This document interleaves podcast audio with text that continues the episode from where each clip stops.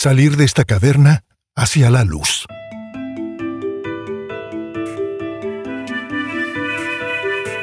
Yo soy uno de esos benditos que sobrevivieron el ataque del coronavirus. Hace unas cuantas semanas estaba convaleciendo confrontado por el ataque de este virus que es horrible. Claro que hubo momentos de tensión y hubo momentos de dificultad y ansiedad. Y debe de haberlos, por supuesto, porque estamos hablando de la vida misma, de la muerte, de reconocer cuantísimas cosas que están fuera de nuestro control todos los días, momento tras momento. Si quieres saber, todo comenzó con dolores musculares, como solo había sufrido luego de correr el maratón de Londres hace años, y temperaturas rondando los 40 grados. Perdí 5 kilos en cuestión de una semana. Pero ¿qué me sacó adelante en este trance? Al grado de que aquí estoy, bendito sea Dios, disfrutando esta espléndida tarde en mi amada Londres, este sol esplendoroso bañando mi ventana, mientras grabo esta conversación contigo. Mi fe mi fe enorme en Dios y mi amor enorme por la vida, y el apoyo hermoso y constante de mi familia y mis amigos. Recibí cientos de mensajes de apoyo y hubo gente orando por mí, pidiéndole a Dios por mí y por mi salud en todo el mundo, porque tengo amigos preciosos en todo el mundo, y constatar así su generosidad fue algo fabuloso. No puedo entrar en más detalles porque tomaría horas hacerlo pero quiero extraer con mis manos callosas de viejo lobo de mar tres o cuatro joyas de este cofre de mi experiencia con el virus, y aquí van ahora con todo mi cariño.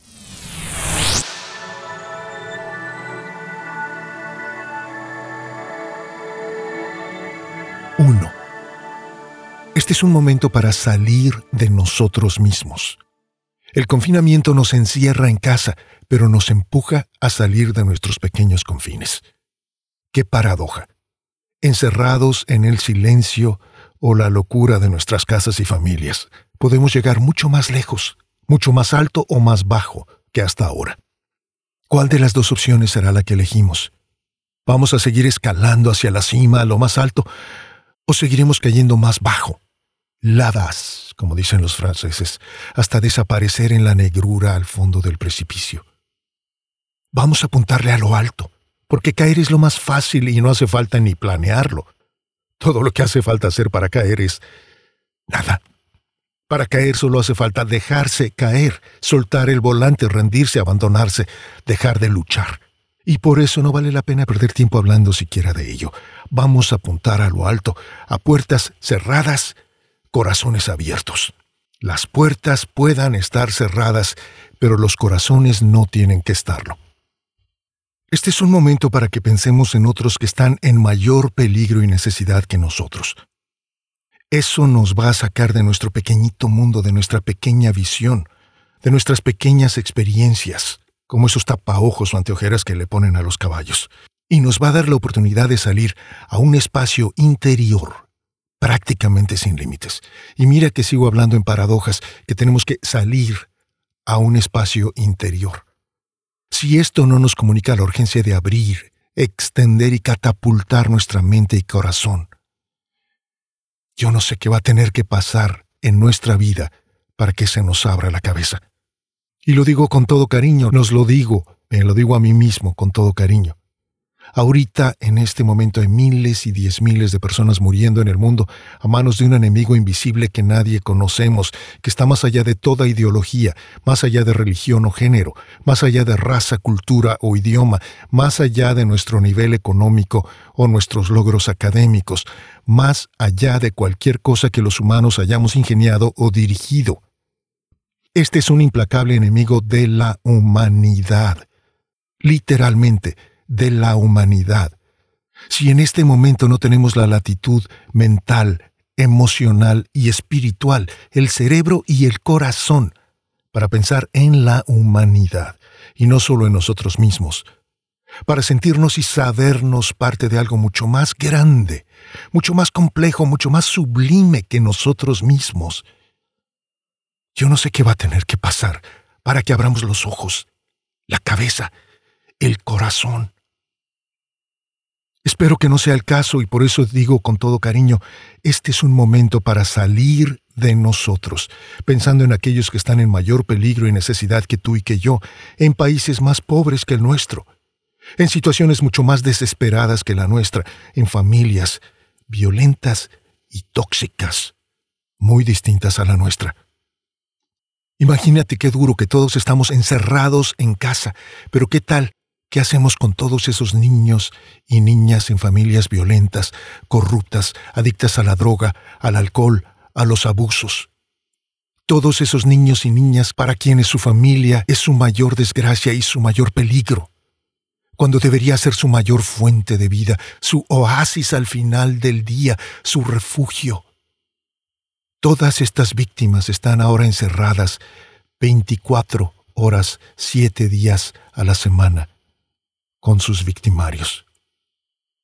Tantas familias podridas, disfuncionales, abominables en todo el mundo, en que es en casa donde están los mayores criminales, el mayor peligro, el mayor abuso y violencia para tantos niños, para tantos minusválidos y personas vulnerables, para tantos ancianos, para tantas mujeres, y para tantos hombres también, porque es mucho también el abuso de mujeres a hombres, porque el poder corrompe también a las mujeres. Este es un momento para que pensemos en ellos y oremos por ellos y hagamos todo lo que está o pueda estar jamás en nuestro poder y talento para proteger a tantos indefensos encerrados en estos momentos por el virus.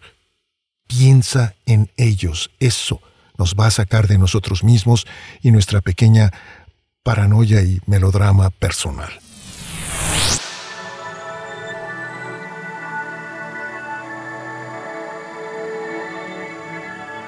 Dos. Anima, anima. Anima quiere decir alma, aliento, soplo de vida. Infúndeles aliento de vida a todos aquellos con quienes tienes contacto. Anímalos. Sabes que este es el papel de Dios en la creación crear y luego infundir vida con su soplo a esa creación.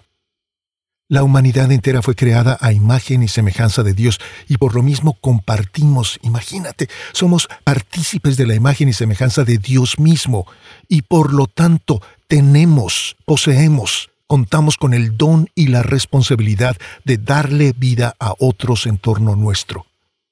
¡Qué locura de Dios! qué locura que Dios, en su descabellada y desjarretada bondad, nos haya hecho tan semejantes a Él que tenemos, y por ello mismo entendemos y apreciamos muchos de los atributos de Él mismo, como crear, dar vida, infundir aliento, aliento de vida a alguien más. Que aquellos que nos rodean se sientan inspirados, entusiasmados, reconfortados cuando hablan con nosotros. Porque si no es así, Perdimos el juego, señores, fracasamos. Perdimos nuestra oportunidad de demostrar nuestra naturaleza divina, de darle a alguien algo más, de infundirle alma, aliento, vida a alguien más, de convertirnos en sanadores y no destructores. Hagamos que vuelvan a su casa sonriendo, con nuestro precioso regalo de vida en sus manos.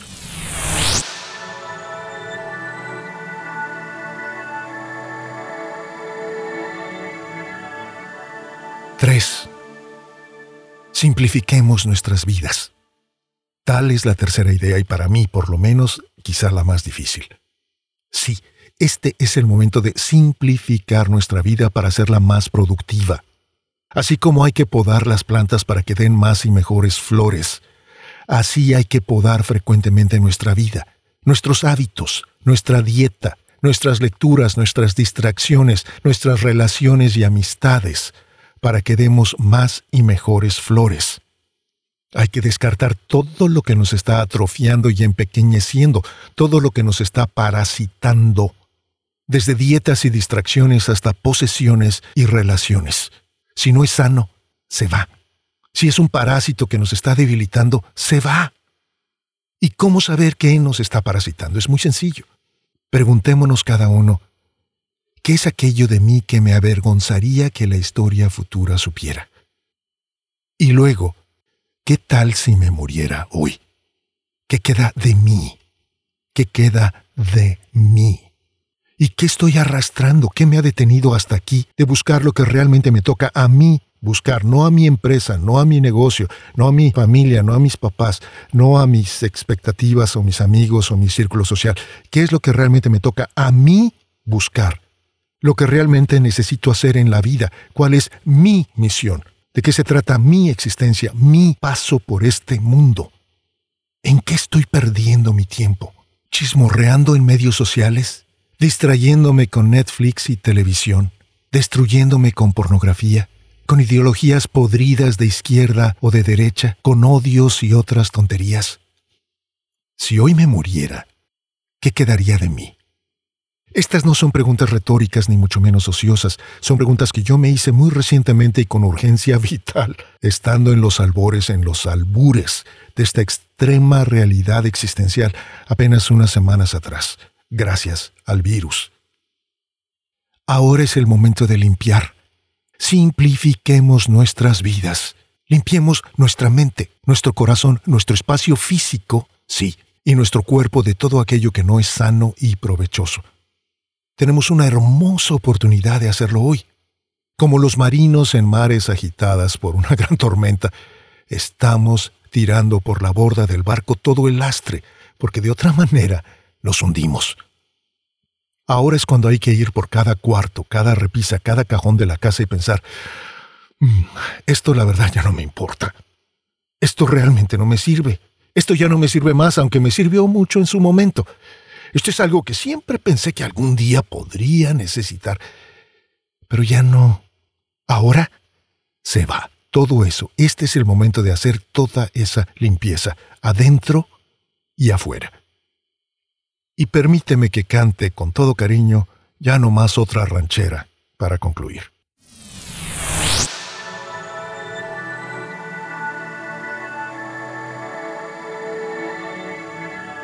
Cuatro. Salgamos de la caverna hacia la luz.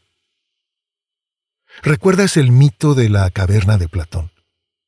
Hay un grupo de hombres encadenados que han estado viendo siempre el fondo de una caverna y todo lo que ven y por lo tanto reconocen son las sombras que se reflejan en el fondo de la caverna.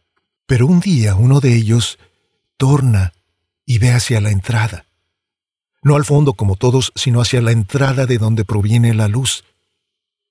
Y se queda deslumbrado, casi cegado por la luz. Esa mismísima luz que brilla a la entrada de la cueva y gracias a la cual hay sombras, esas sombras que los miembros de su grupo, su tribu, su pequeño mundo reducido han podido ver, las sombras que los habitantes de la caverna toman por todo lo que es real. El COVID-19 nos ha obligado a refugiarnos en esa caverna tan familiar que es nuestra propia casa. Ah, pero en este momento tenemos que estar pensando, en cuanto yo salga de esta caverna, de este encierro en mi propia casa, voy a ser una persona mucho más completa, una persona mucho más consciente, una persona mucho más profunda que hasta hoy. Cuando yo salga de esta caverna voy a ser otra persona. No voy a salir de aquí igual que como entré. ¿En qué he estado perdiendo mi tiempo, desperdiciando mi vida, mi talento, mi energía hasta el día de hoy? Este es un momento histórico precioso para cambiar, para crear y transformar, para producir. Mira qué curioso que nos, creíamos libres hasta que llegó el COVID-19 y nos obligó a encerrarnos. Mm. Pero ¿qué tal si fuera precisamente todo lo contrario? ¿Qué tal si este encierro o cautiverio pudiera ser nuestra liberación, nuestra mejor oportunidad de florecer cuando volvamos al aire libre? Y cuando las cosas se pongan difíciles y exasperantes, y vaya que lo harán.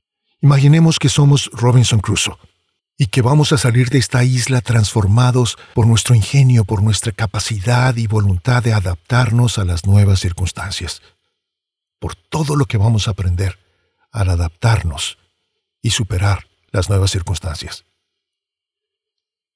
Isaac Newton aprovechó un momento en que la peste bubónica asoló a Inglaterra ya en el siglo XVII y él ya no pudo continuar estudiando en la preciosa y prestigiosa Universidad de Cambridge, y se tuvo en cambio que volver a encerrar en su casa igual que nos pasó a todos nosotros. Y ese fue el momento en que Newton acabó de redondear ideas que quizás había estado mascullando durante meses, hasta acabar de darnos la ley de la gravitación universal como fruto de sus reflexiones en medio de la peste. Newton acabó de formular esos principios que han sustentado y definido la ciencia, la física modernas, justamente en un momento en que tuvo que volverse a la granja de donde él venía a encerrarse en el campo, y allí lejos de la prestigiosa Universidad de Cambridge, aburrido y seguro que hasta alucinando molesto entre las vacas y borregos de vez en cuando, vio esa legendaria manzana caer y el silencio de ese encierro, aislamiento, de esa cuarentena, permitió que su portentosa mente meditara en ese sencillísimo hecho, en aquel silencio del campo, hasta entender mejor el universo. De una pequeña, anónima manzana cayendo, hasta entender mejor el universo. Precioso.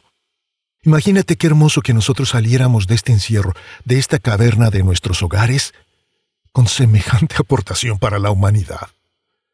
¿Y por qué no?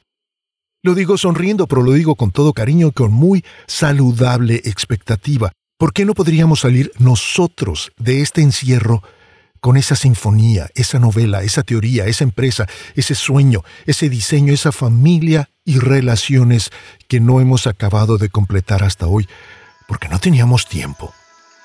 Pensemos que Dios mediante vamos a salir de estos días extraordinarios y difíciles que nos tocó vivir como hombres muy distintos, como mujeres transformadas, personas y familias potenciadas, catapultadas a alturas que nunca habíamos sospechado antes.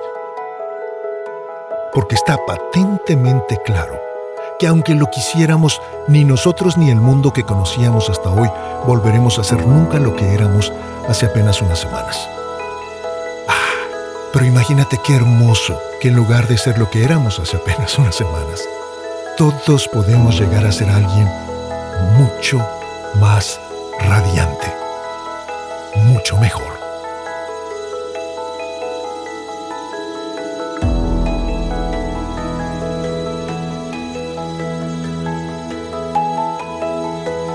Gracias por escuchar. Soy Gabriel Porras, artista profesional de voiceover. Visítame en gabrielvoice.com o en murmullosradiantes.com para seguir conversando.